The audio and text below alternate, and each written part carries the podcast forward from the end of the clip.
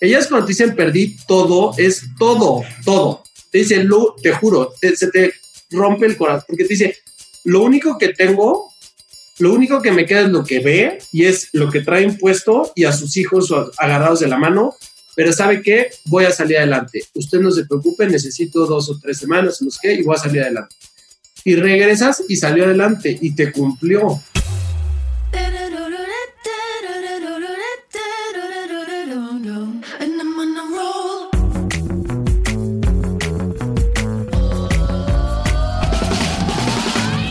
Hola, soy Fernando Trueba y esto es True Growth, un espacio para descubrir las historias de los emprendedores, ejecutivos y deportistas más destacados de México, España y Latinoamérica. Con este podcast busco compartir la experiencia de gente inspiradora que ha conseguido salirse del molde y ha luchado incansablemente para conseguir sus sueños. En cada episodio descubrirás historias fascinantes de crecimiento personal y profesional que te ayudarán a conocer los diferentes retos que enfrentaron cada uno de ellos y cómo salieron adelante hasta lograr sus objetivos.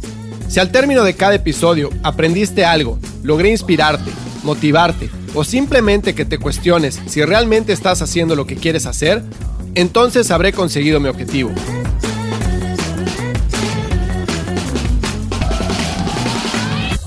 En este episodio platico con Alan Sherem, un gran emprendedor y mejor persona. Alan es fundador y CEO de Contigo, una financiera que tiene como objetivo el cambiar la vida de mujeres emprendedoras que requieren un crédito para expandir sus actividades productivas a través de montos adaptados a sus necesidades y de manera grupal. Antes de fundar Contigo, Alan fue el CEO de Fondo H, una financiera enfocada a ofrecer soluciones de factoraje a sus clientes y la cual le vendió en 2013 a Banco Real. En solo 10 años, Alan y su equipo han convertido Contigo en una de las empresas más importantes del sector, con más de 2.800 colaboradores y con sucursales en 23 estados de la República, apoyando a miles de mujeres emprendedoras semanalmente. Alan me platica sobre los inicios de Contigo, me cuenta cuál ha sido uno de los retos más complicados que ha enfrentado a nivel profesional y cómo salió adelante, cómo logró formar y mantener la cultura de su empresa a lo largo de los años, una de las historias más conmovedoras de las emprendedoras a las que ha apoyado y mucho más. La entrevista con Alan la hicimos vía Zoom. Escucharás un poco de ruido en el fondo en alguna de las partes del episodio, pero nada que afecte el contenido del mismo. Espero que encuentres valor en este episodio. Esto es True Growth. Recuerda que el verdadero crecimiento se da cuando logramos expandir nuestros propios límites. ¿Qué onda, Alan? ¿Cómo estás? Oye, muchísimas gracias por haberte tomado el tiempo de platicar con nosotros en el podcast hoy. La verdad es que la historia que tienes, tanto de cambio de carrera como lo que has hecho con contigo, me encanta y pues tenía mucho eh, entusiasmo de tenerte como un invitado en este episodio. Muchas gracias, Fer. Un gusto platicarte un poco de, lo que hemos hecho en, esta carrera y, en contigo. Felices de, de participar aquí con ustedes. Pues te lo agradezco muchísimo. ¿Y por qué no empezamos por ahí? Cuéntanos un poquito de quién eres tú y qué es lo que hacen en Contigo. Encantado. Bueno, en Contigo lo que hacemos es aspiramos a cambiar la vida de las personas a través de ofrecerles distintos productos y servicios financieros a nuestros, a nuestros clientes y nuestras clientas, de cambiar la vida de nuestros colaboradores a través de ofrecerles una fuente de trabajo que tenga un sentido de propósito superior y además que esté bien remunerada donde tengan la capacidad de crecer y desarrollarse no solo como colaboradores, sino también como personas.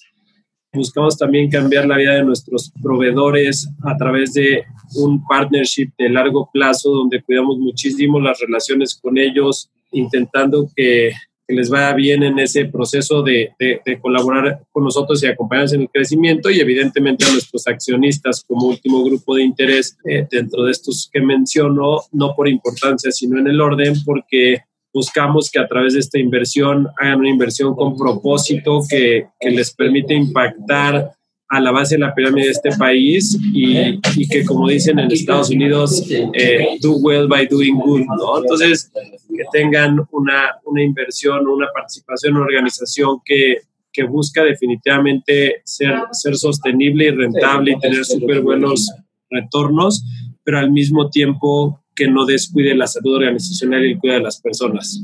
Yo soy papá de tres niñas, una de 12, una de 10 y una que está cumpliendo 9. Eh, como dices, tuve un cambio de carrera, ahorita platicamos que es un poco más de eso, pero soy arquitecto de formación, luego hice un MBA en con una concentración en entrepreneurship en Estados Unidos. En mis tiempos libres me, me gusta mucho esquiar en agua y en nieve y me gusta mucho correr también. Soy, me gusta correr maratones y es pues, un poco de, de quién soy yo y de lo que hacemos en Contigo, Fer. Pues muchísimas gracias, Alan. Oye, a ver, ahorita me platicas del cambio de carrera, pero ¿cómo ha sido? Yo soy papá de dos, ¿y cómo ha sido la experiencia de criar tres niñas y al mismo tiempo, pues, llevar tu empresa de la mano y crecerla? Fíjate que es, ha sido un proceso súper interesante para ellas y para mí, o sea, yo creo que a ellas las ha impactado de una manera muy importante lo que han visto a través de nuestro trabajo y les ha generado un sentido de responsabilidad y de cuidado de las personas. Siempre están buscando cómo ayudar, pero también están buscando cómo emprender y cuando ven la oportunidad de, de ayudar, a, o sea, tienen como muy claro que en Contigo le ayudamos a las señoras a que les vaya muy bien porque en Contigo nacimos con créditos grupales a mujeres. Entonces, como que eso les ha impactado mucho. Además, curiosamente, no me preguntes por qué, pero muchas cosas han coincidido con fechas importantes para mis hijas. Hay como muchas diosidencias de esas. Eh, o sea, contigo nació el mismo día que mi hija Diana.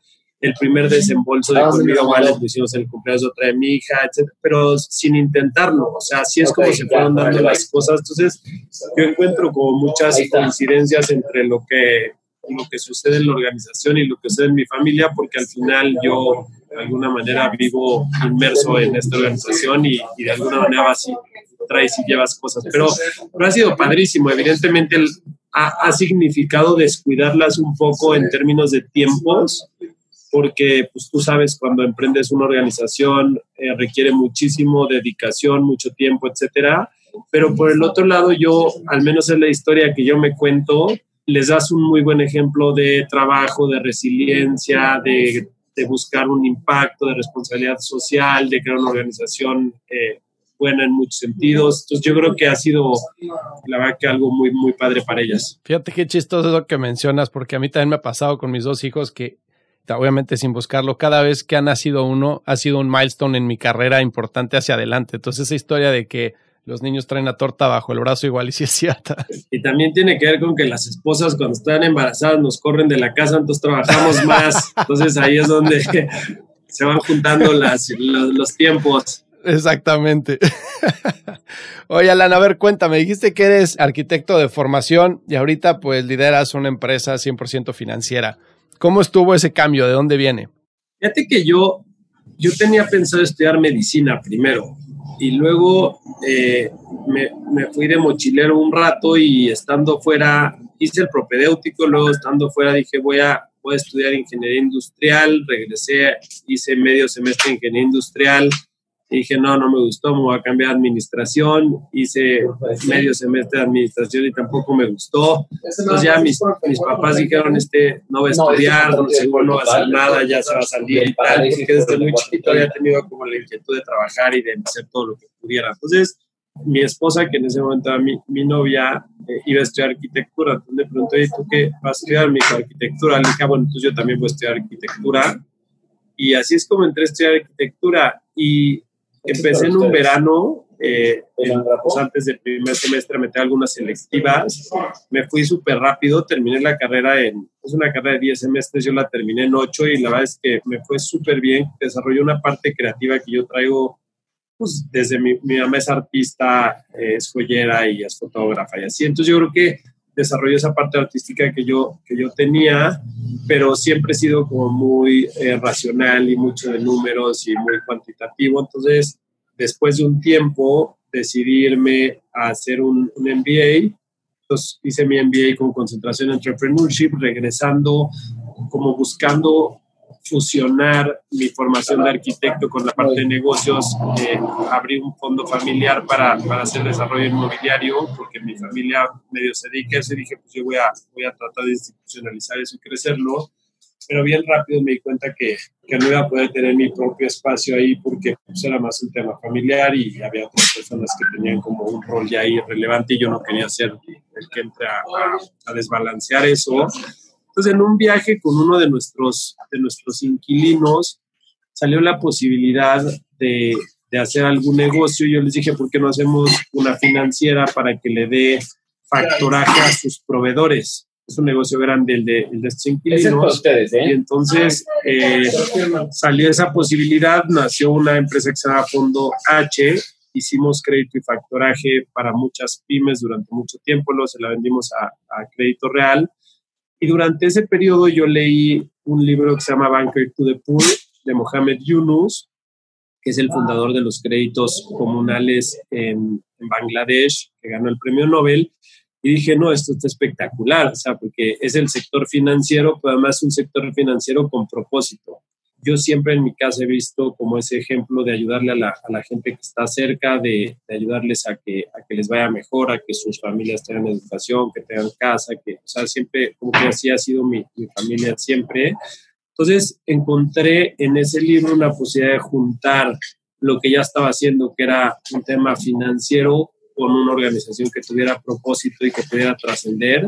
Y así es como, como nace contigo en junio de, de 2010. Ok, qué interesante. Eh, es, yo conocí una empresa de, préstamos comunales también que se llama Kiva, no sé si la has escuchado, que está, eh, opera en África, que también es como que le prestan a una persona para que ponga su negocio y no le prestan a nadie más de la comunidad hasta que esa persona paga de vuelta, ¿no? Y es, me encantó, me encantó ese, ese modelo de negocio, lo conocí también estando en el MBA. Oye, cuéntame un poco de cuando empiezan, bueno, entonces tú tenías una historia de éxito detrás, que tenías un éxito de una empresa de eh, financiera de factoraje, ¿no? Después te mueves dentro del mismo, dentro de la misma industria que son préstamos, pero en otro formato completamente diferente contigo. ¿Qué aprendizajes de, de tu vida pasada en la empresa de factoraje te sirvieron para, para fundar contigo? Sí, hijo, me acuerdo cuando íbamos a empezar eh, contigo, eh, uno de mis socios me decía, oye, pero no tenemos manuales de crédito, no tenemos, no sabemos ni qué. Yo le decía, no, tú no te preocupes, o sea, hay que empezar y ya lo vemos. Y así es como, así empezamos también Fondo H, o sea, empezamos, la idea era darle factoraje a imagínate tipo las cadenas productivas de NAFI, pero no teníamos el sistema, no teníamos, los, no teníamos nada, pero, pero queríamos empezar. Y creo que uno de los aprendizajes que me llevé de, de esa empresa a otra y, y, que es lo que yo pues, hago, todo lo que, lo que hacemos es como esa, de alguna manera, valentía de atreverse a empezar, porque luego, si no te quedas planeando muchísimo tiempo y se pasan las, la, la oportunidad de aprovechar esa energía iniciadora para arrancar algo. Entonces, así empezamos, fuimos a otorgar créditos ahí a la zona Mazagua del Estado de México, un municipio que se llama Tlacomulco, y pues no teníamos realmente nada en términos de, pues, de manuales, de sistemas, de procesos, o sea, la verdad no teníamos nada, pero, pero teníamos muy claro que queríamos una organización que realmente impactara a las personas que servíamos y que las impactara de manera positiva, porque además eh, pues, la población a la que nosotros servimos es una población súper vulnerable que ha sido traicionada y maltratada en muchísimos sentidos y, y, teníamos bien clara esa responsabilidad que teníamos nosotros como organización de, de poder eh, pues, aliviarles de alguna manera a través de nuestro producto y de nuestro servicio en el rol que nos tocaba, porque, porque solo somos una partecita de su vida, pero al menos que ese momento fuera importante.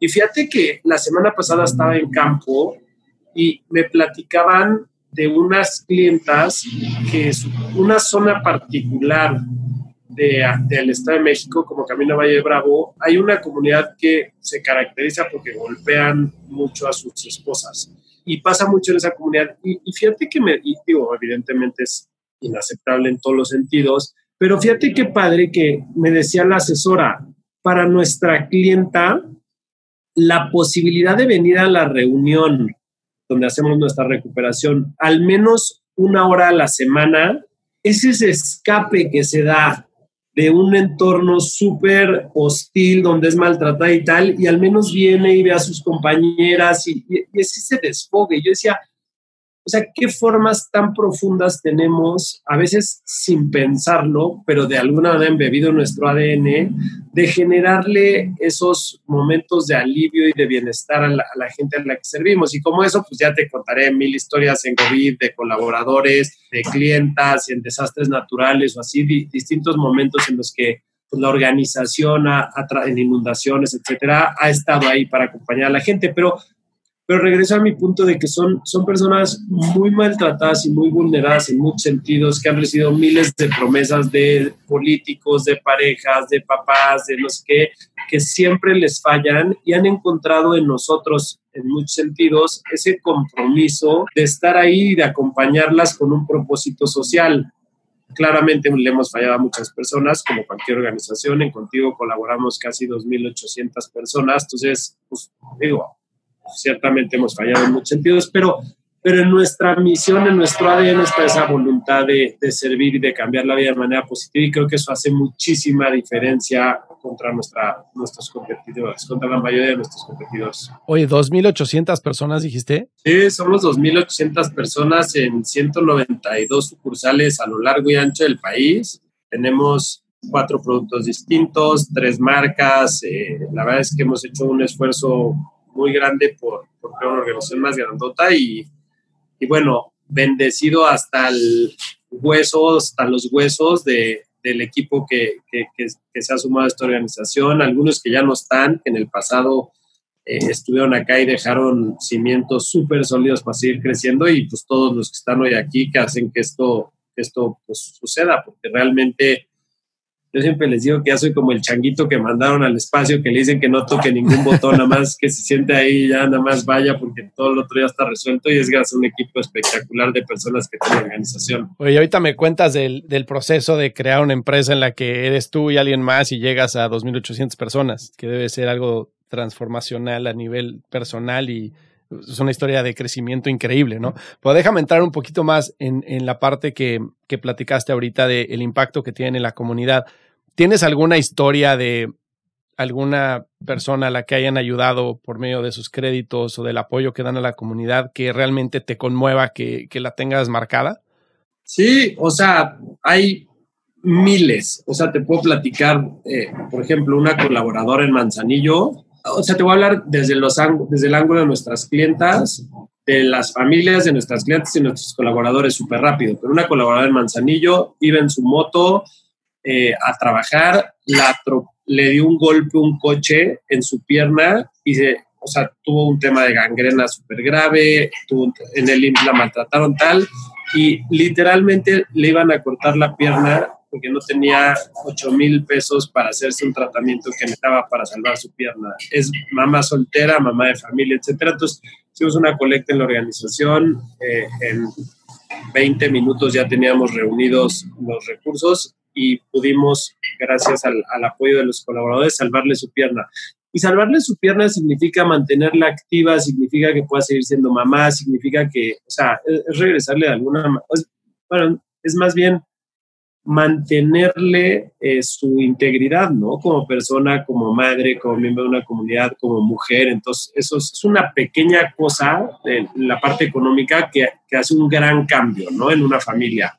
Claro. Eh, en términos de clientas, eh, por ejemplo, una clienta nuestra ganó el Premio Nacional de Microfinanzas que otorga Banamex porque Empezó con una cajita de dulce súper chiquita fuera de su casa, realmente sacó un crédito muy chiquito, a lo mejor de 3 mil pesos, compraba dulces y ponía una cajita fuera de su casa, empezó a, a, invertir en eso, vendía, pagaba, vendía, pagaba, y a la vuelta de cuatro años tiene una farmacia de medicamentos genéricos con siete estantes, o sea, con y ya genera tres empleos directos esta persona. Entonces, es un cambio de vida brutal al nivel de que pasó de una cajita fuera de su casa a ella ya ser una empresaria que genera fuentes de trabajo en su comunidad, ¿no? Entonces, wow. es una historia eh, espectacular. Y se me ocurre por ahí también la historia de una familiar, de una cliente en Ciudad Hidalgo, una de nuestras, de, una de nuestras clientas con un esfuerzo muy grande logró que su hija estudiara para ser chef y entonces cuando la hija se graduó no quería emprender y, lo que lo que hizo esta clienta fue asociar, o sea, tomar un crédito e invertir en el restaurante de su hija y entonces su hija ya, ya tiene un negocio en el que la mamá es socia a través de un crédito que, que, tomó en contigo y que pudo invertir y apoyar a su hija en un emprendimiento, ¿no? Entonces, y, y hay miles de historias, pero Eh, o sea, hay otras como más dramáticas en términos de temblores. Me acuerdo muy bien el temblor de septiembre eh, en el 2016. en Jojutla, fuimos a Jojutla, tenemos una presencia bien importante allá en Morelos con varias sucursales y, y ver cómo los asesores de crédito, los promotores de crédito de nuestra competencia llegaban a cobrar sus créditos cuando nosotros no solo no llegamos a cobrar, llegamos a llevarles despensas, a llevarles ropa, a llevarles ayuda porque estaban devastados, hizo que, o sea, generó un engagement tal que hace poco platicado con un competidor, me decía que ellos perdieron el 70% de los créditos que tenían en Cojutla en el temblor.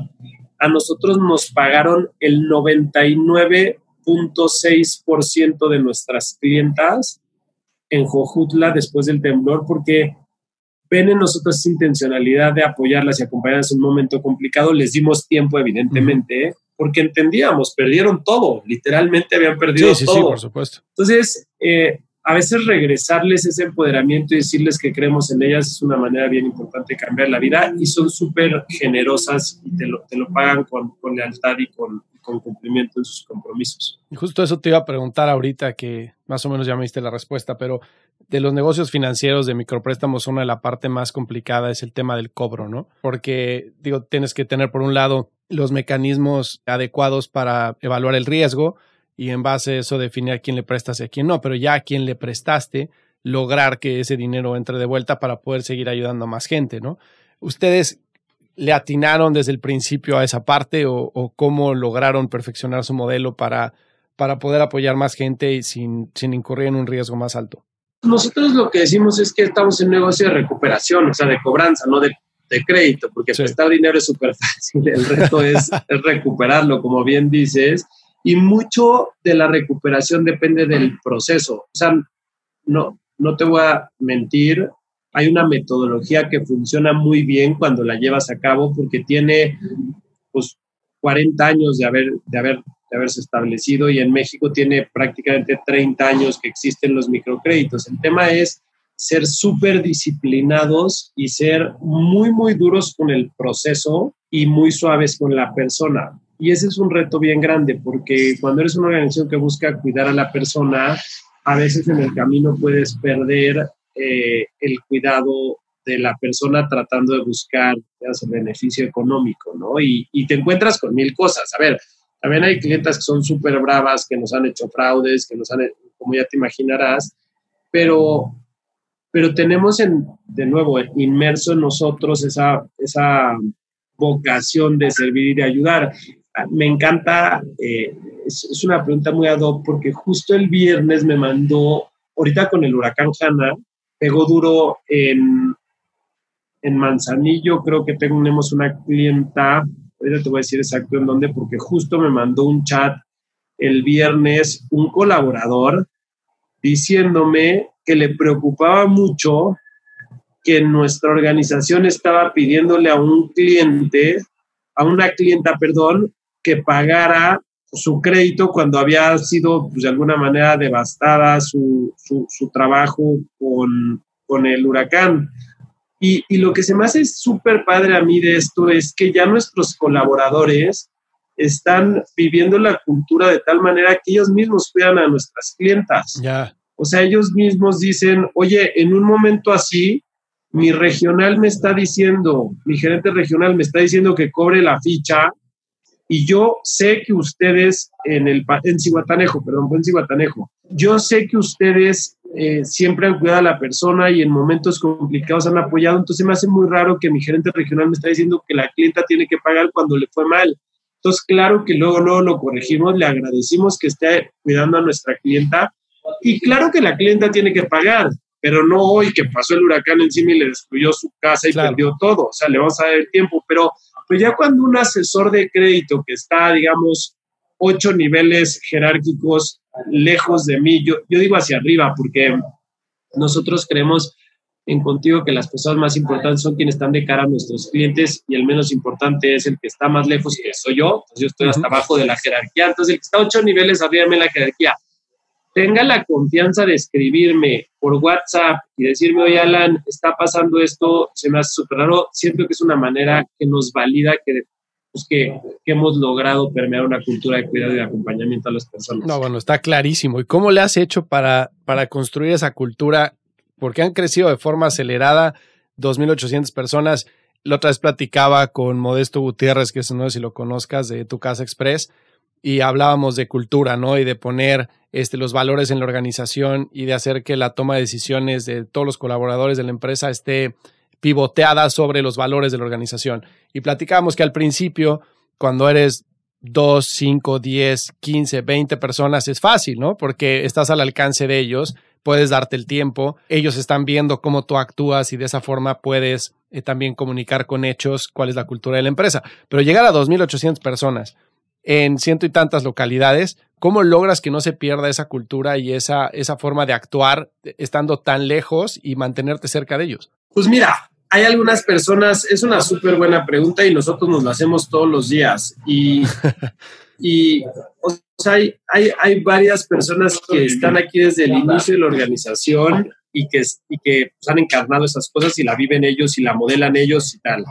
Hay otra herramienta que, o sea, que la gente cuenta muchas historias, ¿no? Cuando vino Alan la otra vez, entonces se fue conmigo en el microbús a visitar a las clientas y entonces le dieron de qué, hizo esto y tal, y entonces empieza como a correr eso. Eh, otra herramienta, digo, que, que, usamos mucho son las redes sociales, o sea, yo, yo visito sucursales no tan seguido como quisiera, pero bastante seguido, y entonces tengo un, tengo un Facebook de Alan la persona de contigo, y entonces posteo mis visitas, cosas que aprendí de nuestras clientas, reconocimientos de colaboradores, etcétera. Le hablo a, prácticamente a todos nuestros colaboradores en su cumpleaños para felicitarlos y en su aniversario para agradecerles que han dedicado un año, dos, tres, diez de su vida a esta organización. Mi WhatsApp y mi celular, todo el mundo se lo sabe, o sea, me hablan clientas de oiga, es que fíjese que ahorita justo en la mañana una clienta en esa que fíjese que lo que me pasó con mi asesor, que no sé qué, y le ¿pero dónde sacó mi teléfono? Le digo, mucha risa. Y me dice, lo encontré en internet. Le digo, no, no, se lo dio un asesor, está perfecto que me marque, pero, pero les contesto a todas y, y lo hago con mucho gusto. Claro que respeto la estructura entonces le contesto y pongo en la línea al gerente sucursal o al regional o al subdirector y le digo, le pongo en la línea tal, y ya casi que le pongo mute y escucho la llamada para empoderar al equipo, porque si no, luego les dicen, yo ya hablé con Alan y me dijo que no sé qué, y, pues así. Exacto. O sea, estaré rompiendo yo la, la, la estructura, pero pero lo hacemos a través de, de muchísima apertura y muchísima transparencia. ¿eh? Le dedicamos mucho tiempo a comunicar lo que estamos pensando, lo que queremos y a cuidar a, que, eso se mantenga vivo eh, conforme pasa el tiempo. Hacemos cursos de inducción para los gerentes cuando entran y, y, todos los directores nos damos un espacio para estar ahí, platicar de historia y tal. O sea, para nosotros la cultura es el pegamento que hace que todo esto haga sentido entonces sí le dedicamos muchísimo tiempo a, eso desde la de personas y todos los que estamos acá porque estamos convencidos de que, de que funciona. Es nuestro secret sauce. Eres, eres la gran, el gran ejemplo de que el CEO es el, es el puesto menos glamuroso de la empresa, ¿no? El Te menos. al servicio de absolutamente todo el mundo. De todos, esa es nuestra responsabilidad. No, pues te felicito, qué increíble. Nada más que como la imagen es de los pajaritos que van haciendo el baño, aquí es al revés, de repente empieza a caer todo, todo, todo a ti, pero pues está bien, viene con el job description. Exactamente. Oye, Alani, ¿cómo crees que hayas cambiado tú como persona desde que empezaste contigo, que empezó en una idea, colocaste el primer crédito y de ahí, fast forward, este, hicieron ya colocaciones en la bolsa de hasta 600 millones de pesos, eh, tienes 2.800 colaboradores. ¿Cómo has cambiado tú como persona? Pues yo, yo, creo que en todos los sentidos. O sea, de los que más eh, impacto yo me cacho es que, o sea, antes era, ahorita hablabas de, de, una organización que empieza de nada y, y de repente tiene esta cantidad de gente. O sea, yo me acuerdo cuando renté mi primera oficina, era una oficina de 60 metros con tres privados, una recepción y ya, y yo abría en la mañana la puerta con llave y luego la cerraba por dentro, porque decía, si entra alguien y me asalta, me mata o algo, nadie se va a enterar, porque literal soy el único aquí adentro, o sea, no hay nadie más en la organización y, y así empezó cuando, cuando nació la idea de Fondo H. Eh, y y hoy, como les digo, el otro día vine a la oficina y no me dejaban ni siquiera entrar a, a, la oficina porque no era horario y porque tenía que avisar la de seguridad y no sé qué, y así. Este, evidentemente, muchas de nuestras sucursales no sé ni llegar. O sea, cuando voy a ir, pido que me manden la ubicación o la dirección y la pongo en Waze para llegar o así. Y, entonces, eh, o sea, he cambiado en términos de ceder muchísimo del control. A mí me, me, me acuerdo una historia una vez en Zitácuaro, en Michoacán, fuimos a un, arriba de un cerro en una como cabalgata que hicimos con gente de la oficina y se veía un pueblito así como muy a lo lejos. Y me decían, ¿ves ese pueblito? Le decían, me dicen, ahí tenemos varios grupos de clientas. Y como que son de esos momentos en los que me caía el 20 decir, o sea, no hay manera, en fondo H mucho de lo que hacemos en la parte de crédito y factoraje a prestarle a gente conocida.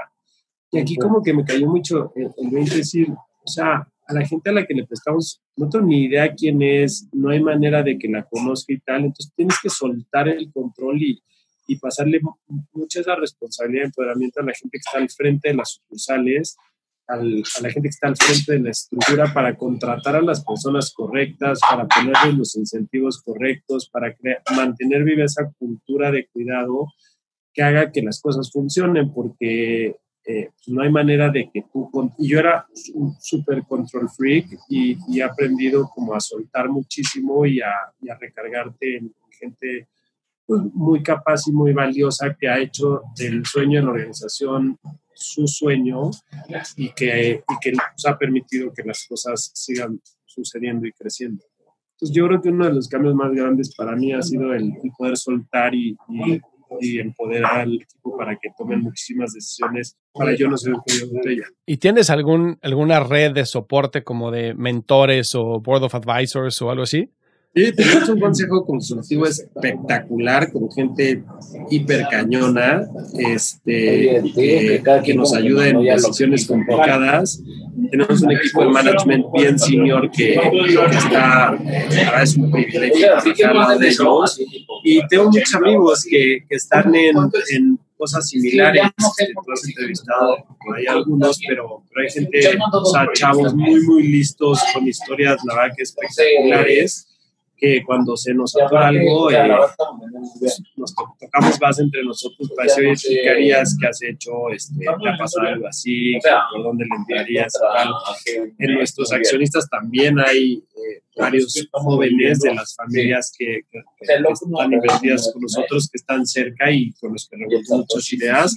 Y, y algo atípico acá es que hay absoluta transparencia. O sea, hay gente que me dice, oye, pero lo que no le puedes decir a tu board, ¿con quién lo ves? León? ¿cómo? Yo todo le puedo decir a mi board. O sea, yo les pregunto, ¿y tú qué opinas? ¿Cómo harías esto? No sé qué. Y entonces yo creo que eso también les da como muchísima confianza de, de, de saber que aquí super open kimono.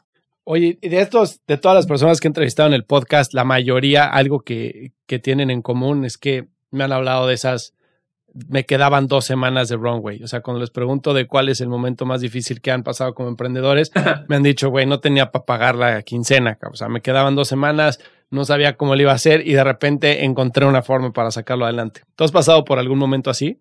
O sea, por cuatro mil de esos, pero, pero van cambiando de tamaño conforme crece la organización. O sea, ahorita justo haciendo referencia a lo que, a lo que hablabas de, de la bursa, nosotros le ofrecimos al mercado un fideicomiso tan sólido que el 100% de nuestra cobranza pasa por ahí.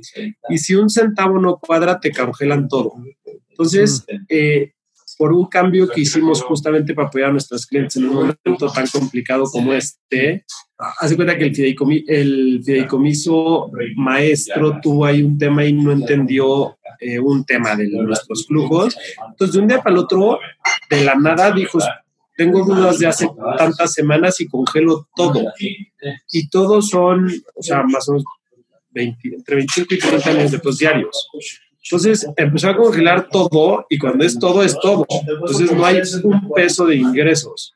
Entonces, literalmente para el cierre del mes anterior, tuvimos que conseguir, digamos, varias cientos de millones entre Friends and Family, vender todas las posiciones que tuvieras, vaciar tu cuenta, pedirle a directo, o sea, todos los que pudieran eh, ayudar de alguna manera, eh, tenían que, entrar, o sea, tenían la posibilidad de entrarle para no pagar a nuestras clientas y estoy hablando de, sí, más de 300 millones de pesos entre Friends and Family para, para mantener el runway y, y que no nos, porque en el momento en que dejas de desembolsar el crédito se corre el rumor de que no tienes dinero y las clientes dejan de pagar porque además claro. es, es, y uno de nuestros competidores que es el más grande en el sector mira, no, sé, no nos quiere nada porque, porque le somos muy incómodos, pero, pero a través de su equipo se dedicaron a decir que no teníamos dinero, justo. Entonces, a decirle a todas las clientas. Entonces, para nosotros ya además se volvió personal decir, no solo no les vamos a fallar a nuestras clientes a demostrar a estos que claro que tenemos dinero. Y entonces, pues vendimos y conseguimos todo lo que, lo que se necesitaba y, y honramos nuestras promesas con nuestras clientas. Pero sí, fue hace tres semanas, en el cierre del mes anterior, no sé lo que fue. ¿Y cómo manejas un momento así a nivel estrés, a nivel presión de que 2.800 familias que dependen de mí, estoy pasando por este momento? ¿Qué haces para, para no volverte loco? Uno de los cambios que he hecho es poderme aislar en momentos así, porque tengo muy claro que o sea, uno como líder de alguna manera es el termómetro de la gente que tienes cerca y si te ven súper estresado, súper enojado, súper feliz súper positivo, super eso de alguna manera se transmite en tu equipo. Entonces, en momentos así, o sea, hipertransparencia, o sea, los directores, oiga, está pasando esto, los qué y lo vamos a resolver de esta manera. Ustedes no se preocupen, síganle, yo les prometo que vamos a resolver de esta manera. Y dejarlos operar e irme a pedir, literal, o sea, créditos con avales personales. o sea, nuestros accionistas son de los ultra, ultra ricos, ¿no? Mi familia no, pero nosotros. siempre que me dicen, oye, pero sí te doy una línea, pero tú firma con aval, ¿cómo va a firmar yo por aval de un güey que sale en la portada de Forbes? sí digo, es un honor que me lo digas, pero evidentemente, bueno, esa, o sea, créditos con avales personales míos, o sea, todo mundo que conozco, qué bueno que no me, me, me, escribiste antes, porque si no, hasta a ti te había pedido dinero hace como dos semanas para ese momento, este, y, y, y, aislarte, o sea, tienes que tener esa capacidad de aislarte. El ejercicio me da, corro muy temprano todos los días, hago, medito de repente, pongo guided meditations así de 20 minutos, así en la noche, muy temprano, y te ayuda como a, pues eso, a desfogar un poco y buscar espacios con amigos. Fíjate que ahorita durante la pandemia muchas cosas de amigos así están fuera de México, están en Valle o en Cuernavaca, no sé qué, están en salidas a cenar con amigos y hablar de otras cosas y, o sea, como buscar esos espacios de desfogue a través de amistades, de ejercicio y de meditación, es lo que me ayuda. Pero sí, sí es súper importante tener la capacidad de aislarte, porque si no, vuelves loca la organización, si mandas la señal equivocada. Claro, y en algún momento pensaste que no, la que no lo lograbas, así de, ah, güey. Todos los minutos, literal. Todo, cada minuto decía, es que la mañana necesitamos 50 y era así, ¿cómo voy a conseguir 50? Pues los cancelamos. Si para pasado son 30 y la semana que son 200, y no sé qué, y así, y, y, todo, íbamos día por día, ¿eh? O sea, como los alcohólicos anónimos, pero, pero sí logramos, gracias a Dios, conseguir todo y ya empezamos a repagar esos créditos porque ya se soluciona el tema del flujo en la bolsa, entonces ya nos están regresando los recursos y ya estamos repagando a todo, ¿no? Pero pero sí, cada minuto, ¿eh? Cada día era bien complicado. Oye, eso evidentemente que lo hayas sacado adelante y que la gente te abra la puerta y diga yo apoyo en este momento, habla de la credibilidad que tienes y del trabajo que han hecho, ¿no? O sea, evidentemente no cualquier persona que te hable y te diga, oye, necesito tanta lana para sacar mi negocio adelante, le prestas lana. obviamente es por esa, por esa credibilidad y la transparencia de la que hablabas con la que has mantenido la relación con tu, con tu Board of Advisors y tus acreedores, ¿no? 100%, o sea, nosotros creemos aquí que, o sea, de hecho, que la palabra es lo más importante del mundo, independientemente de lo que firmes, lo que, o sea, si tú lees tu palabra y la tienes que cumplir. Y nosotros leímos la palabra a nuestras clientas de que las íbamos a acompañar en un momento como este y nos tocaba honrarla. Y, y nos toca cumplir la palabra y también nos permite eso hacerla cumplir. O sea, cuando nosotros nos comprometemos algo y lo cumplimos, a la otra persona le decimos, oye, yo te prometí esto y te lo cumplí, ahora te toca a ti cumplirme.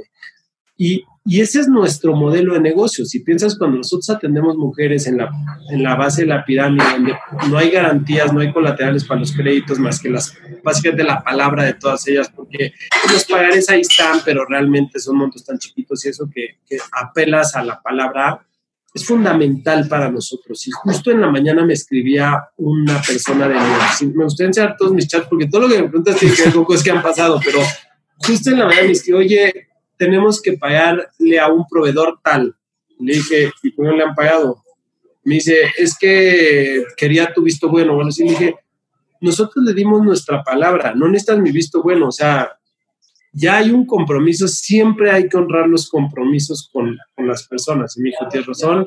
Y entonces, a través de eso, conectando con la cultura también, a través de conversaciones como esas, trato de mantener viva la cultura, o sea, de que de aprovechar cada oportunidad para fortalecer temas de nuestros valores, de cumplir la palabra, de, de cambiar una vida, de, o sea, digamos, todo lo que predicamos acá en cada conversación donde se me da una oportunidad, lo sigo puntualizando para que eso se quede y yo espero que él a su vez en su equipo cuando se le presente diga, oye, la palabra es lo más importante aquí, cumple la tal y entonces empiece a crear esa cultura. O bueno, a, a, mantener. Claro, claro.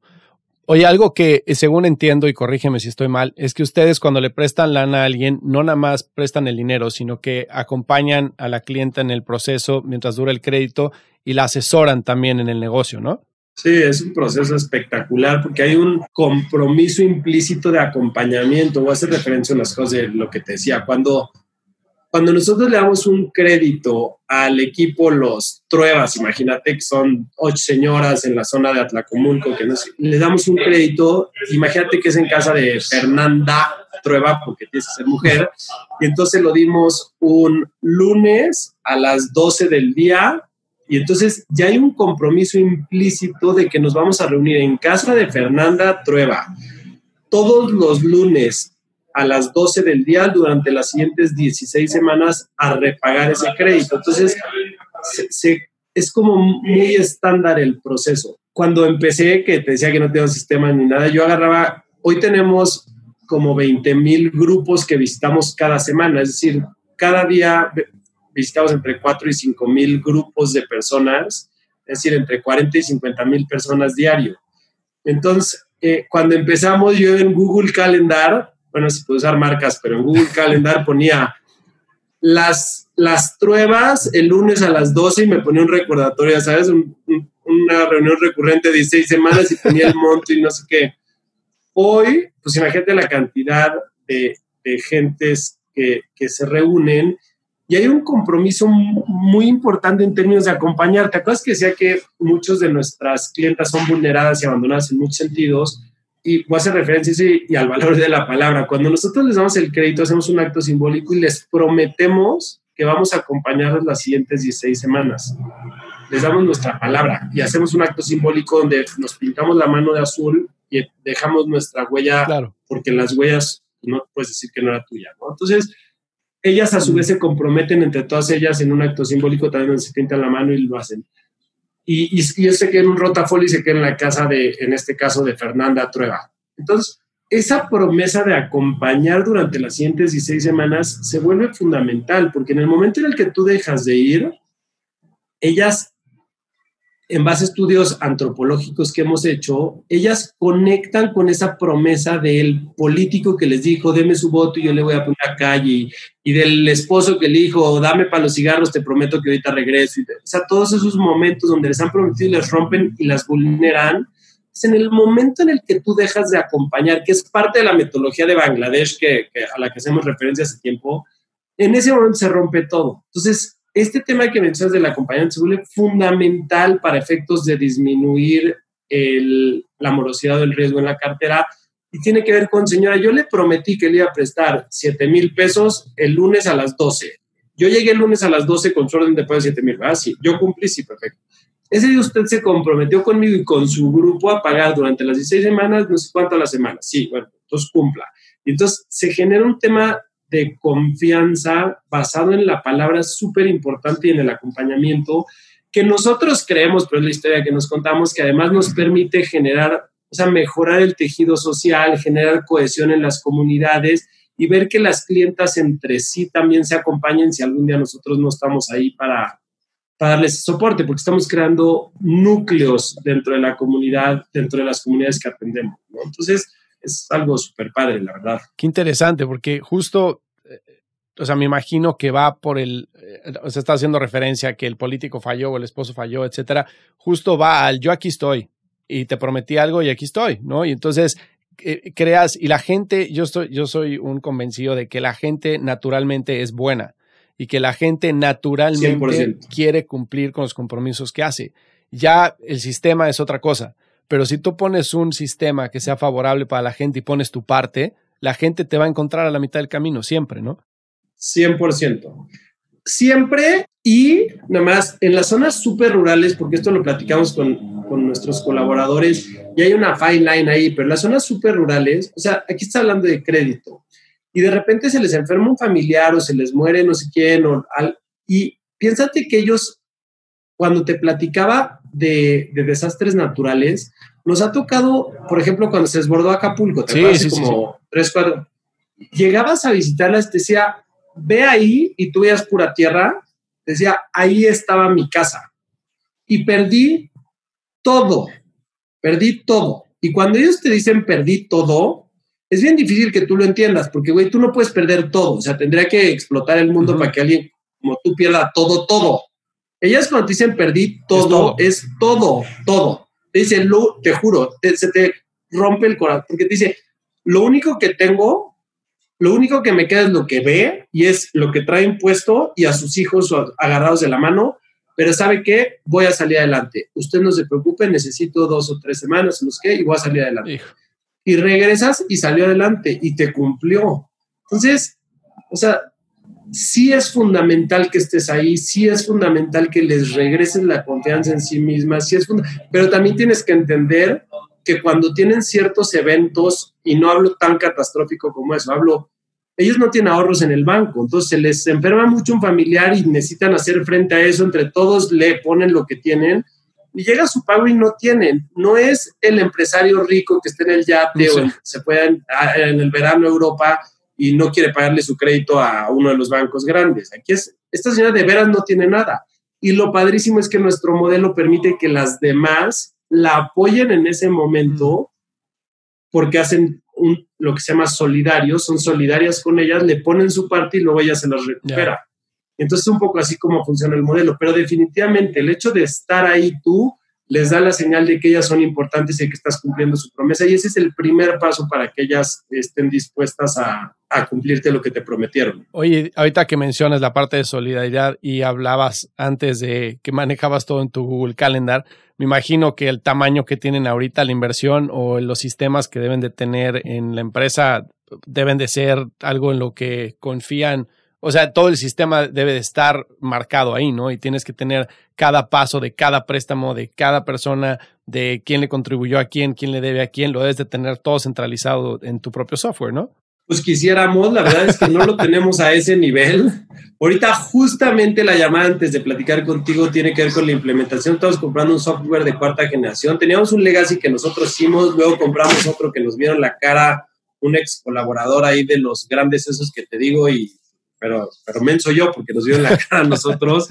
Pero ahorita estamos comprando, que nos costó muchísimo trabajo y ahorita estamos comprando un software de cuarta generación que nos va a permitir tener todo eso y, realmente explotar la data. Pero, pero fíjate, regresando al tema de que las personas son lo más importante que tenemos, toda esa información que tú dices, sí la tiene la organización. Está en la mochila de cada uno de los asesores en los controles que ellos llevan y tal, y a nivel de la sucursal. O sea, todo está, pero no lo tenemos centralizado y no lo podemos explotar como quisiéramos. Pero pero esa es de esas cosas que nos validan que lo más valioso que tenemos en la organización son nuestras personas. Porque hay una señora en quién sabe qué población, de quién sabe qué estado, que en la vida vamos a conocer, que nosotros fuimos al mercado y le dimos la palabra a nuestros tenedores de la bolsa que nos den dinero para prestárselo a esa señora y que nos lo va a repagar. Y todo el caminito de prestárselo a esa señora y que nos lo repague depende de asesores que probablemente yo tampoco nunca conozca. Mm. O sea, porque lo que regresa a su sucursal a lo mejor entró y se fue o creció, se fue a su sucursal o lo que sea. Y entonces hay una, hay una cadena de confianza que es, es mágica, o sea, es cañona. ¿Y crees que es intencional o así se ha ido dando por la cultura? Yo creo que lo mismo que tú. Creo que las personas son buenas por definición. Creo que si les pones los incentivos correctos, los mecanismos correctos, la gente va a buscar hacer el bien. Y además, o sea, qué cosa más padre que poder do well by doing good, o sea, que ganes lana, que ganes incentivo, que te den tus uniformes, tu celular de última generación, que te empiecen a poner tecnología en tus manos y tal, para poderle cambiar la vida a la gente. Tú sales a campo con uno de los asesores y parecen los reyes y las reinas de la primavera, o sea, vas caminando en la calle y todo mundo los saluda y los reconoce y los valida como una persona importante porque si lo piensas, para una señora en una zona rural o semi-rural tiene tres personas en las que se apoya fuertemente, que es el padre o el cura que está, el, el médico y el que le provee sus servicios financieros, que somos nosotros. Entonces, hay una relación muy íntima entre nuestras clientes y nuestros colaboradores. Entonces, les, les permite ser una persona relevantes en las comunidades en las que van, los valida como personas y como profesionales. Entonces, sí, yo creo que si les pones los incentivos correctos, los mecanismos correctos y la cultura correcta en un trabajo como este, pues la gente por definición busca hacer el bien.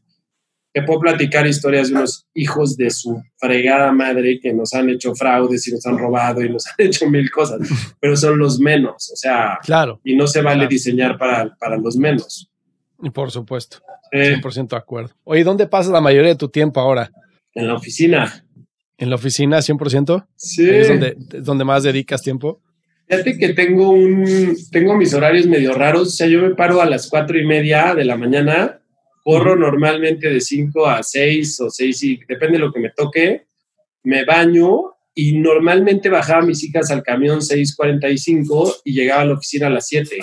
Ahorita que, pues que no van al, bueno, desayunaba con ellas, pero ahorita que no hay camión, entonces eh, llego a la oficina, no sé, depende el día, pero antes de las 7 normalmente estoy aquí típicamente hasta las 3, como con mis, con mis hijas o mi familia eh, prácticamente todos los días y en la tarde chambeo como hasta las 7, 8 y luego me gusta leer y, y ya descansar o, o, salir con amigos a ese desfogue que te platicaba, pero, pero eso. Y los fines de semana trato de desconectarme la medida de lo posible eh, desde el sábado a mediodía. Típicamente trato de ir a Valle, me gusta esquiar en agua, o hacer wakeboard y, como que darme ahí unos buenos guamazos intentando hacer cosas nuevas y retándome a hacer nuevos trucos.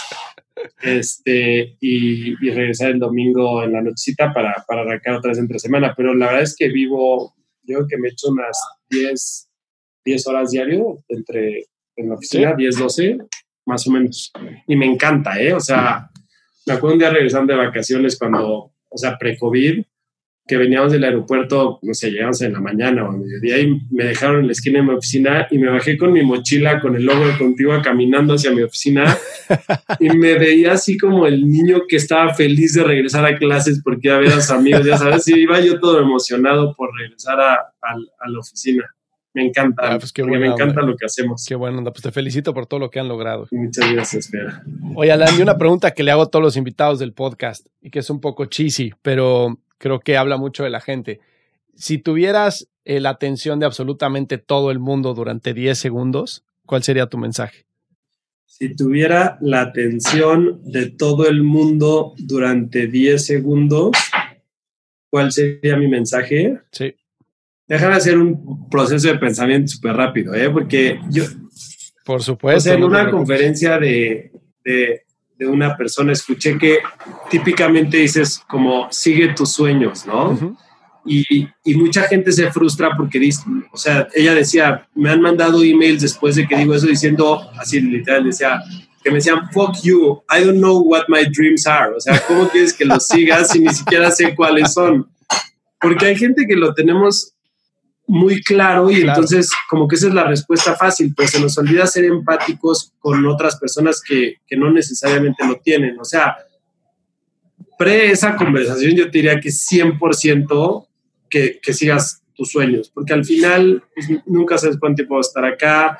Creo que seguir tus sueños te permite de alguna manera encontrar el punto donde se toca lo que los japoneses dicen el ikigai, ¿no? Uh -huh. Para lo que eres bueno, algo que es exacto. Entonces, creo que perseguir tus sueños eh, toca en el Ikigai y creo que la, si tuviera la atención durante 10 segundos sería eso, sigue tus sueños y como tengo 10 años le diría, y si no los has encontrado, no dejes de buscar tu sueño, porque en el momento en el que, en el que lo encuentras, se te alinea toda la vida y, como que estás en un estado de flow en el que eres, o sea, súper pleno o plena en lo que haces, ¿no? Entonces, este, sigue tus sueños y si no los has, o sea, si no los has encontrado, no dejes de poner toda tu intencionalidad en, encontrarlos. ¿Sí crees que, eh, convivo con lo que estás diciendo, pues sí crees que todo el mundo tenga un como un propósito de o un sueño por el cual luchar, o sea, a nivel, que, que, sea a nivel profesional y que al final del día se convierta en una forma de proveer para su familia? O sea, creo que no es el camino fácil. Eh, yo conozco gente súper lista que tiene muchísimas ganas de hacer cosas, pero, pero se acomodan en el, en el paycheck, o sea, es muy cómodo trabajar en una organización grandota. Antes de la entrevista hablábamos de que conociste un amigo en un banco de inversión ese amigo pues, seguramente ganaba decenas de miles de dólares al año, si ha sido su carrera ahí hubiera ganado uno o dos millones de dólares, no sé cuánto al año de sueldos con sus bonos, con que, y eso es muy cómodo. Entonces, eh, yo creo que todos los que estamos dispuestos a incomodarnos, sí podemos encontrar la manera de proveer para nuestras familias desde un lugar donde podamos ir nuestros sueños. Y cuando ves, no sé, documentales en Netflix de, de chefs que, que persiguieron su sueño. O sea, si, si quieres ser chef de una taquería de no sé dónde, probablemente puedas proveer distinto que si quieres ser un chef renombrado, pero ser un chef renombrado requiere también, o sea, es que requiere que salgas de la zona de confort y donde entran todos los miedos, todos los, o sea, todas las cosas que muchos no estamos dispuestos a, a, a jugárnosla, ¿no? Hay una imagen, yo que tengo puras niñas en mi casa que, o sea, hay una imagen que me encanta de una bailarina de ballet súper elegante, ya te, o sea, y salen sus pies y sale un pie con la zapatilla y se ve hermosísimo así, ya sabes, toda la zapatilla con la media, que no sé qué, y el otro sin la zapatilla y están destrozados los pies. Ah, y dice, todo el mundo quiere el éxito hasta que se da cuenta lo que significa conseguirlo, ¿no? Entonces, o sea, te quieres parar de puntillas y hacer este lago de los cisnes en el teatro de Viena, de no sé qué, sí, pero no quieres que se te entierre la uña, que se te rompe el no sé qué, que o sea, y la gente desde afuera se ve bien fácil, pero sí se requiere un esfuerzo bien grandote a tu pregunta, yo creo, para poder primero encontrar tu sueño y una vez que lo encuentras, poder construir todo algo desde ahí para proveer a tu familia, pero, pero creo además, ya nomás con eso cierro la pregunta, que, que puedes proveer mucho más que la parte económica. A lo mejor vas a proveer menos en la parte económica, pero les vas a dar un ejemplo y les vas a modelar una vida con propósito que a veces es mucho más importante que el dinero. ¿Cuántos? Mis hijas van en un colegio este, X, es, ahí sí, no voy a usar marcas porque ahí sí me las corren, pero, pero donde ves hijos de personas ultramillonarias que de las de las revistas y llegas a los a las reuniones de papás y eso y nunca están, llegas a eventos de integración con los niños y nunca están, no sé qué, y, y de repente te preguntas si lo que los niños quieren es solo que les proveas esa parte económica, asumiendo que no se van a morir de hambre, o sea, pensando que medio lo tengas resuelto, claro. o quieren que les proveas un ejemplo de una vida de valores, de, de responsabilidad social, de propósito, de cosas más grandotas. Entonces yo creo que pues yo eso creo. 100% de acuerdo. No sé si contesté tu pregunta. Sí, no, 100% y te lo agradezco. Y te agradezco muchísimo que hayas compartido la historia con nosotros. ¿Hay algo más que te gustaría agregar? No, agradecerte muchísimo y este eh, por el espacio, invitarte a que sigas platicando con locos como yo, que, que si, si de alguna manera eh, les abres el foro y le permite a alguna persona escuchar su historia y eso los motiva a emprender o a buscar su camino o así, con una persona que logres que, que, cambie y que se enganche por la historia de alguno de tus entrevistados, ya, ya valió la pena el tiempo que, que, le dedicas tú y, que sacrificas de tus hijos y de otras cosas para, para compartir historias con, con quienes te escuchan. Completamente, pues te lo agradezco enormemente, Alan. Muchas gracias, Fer. Si encontraste valor en este episodio, cuéntale a alguien. Y si no, también cuéntale a alguien. La mejor forma de ayudarnos es compartiendo tu opinión. Síguenos en Instagram, arroba truegrowthco, o envíanos un correo a hola arroba truegrowthco.com. Leemos todos los mensajes y nos encanta estar en contacto contigo. Califícanos con 5 estrellas en iTunes o donde sea que nos estés escuchando para que podamos seguir creciendo y tengamos más invitados para ti. Menciónanos en Instagram y comenta lo que más te gustó de este episodio. Puedes encontrar las notas y referencias mencionadas en este episodio en truegrowthco.com diagonal podcast. Muchas gracias por escucharnos. Yo soy Fernando Trueba y te espero en el siguiente episodio de True Growth Podcast. Mientras tanto, sigue creciendo.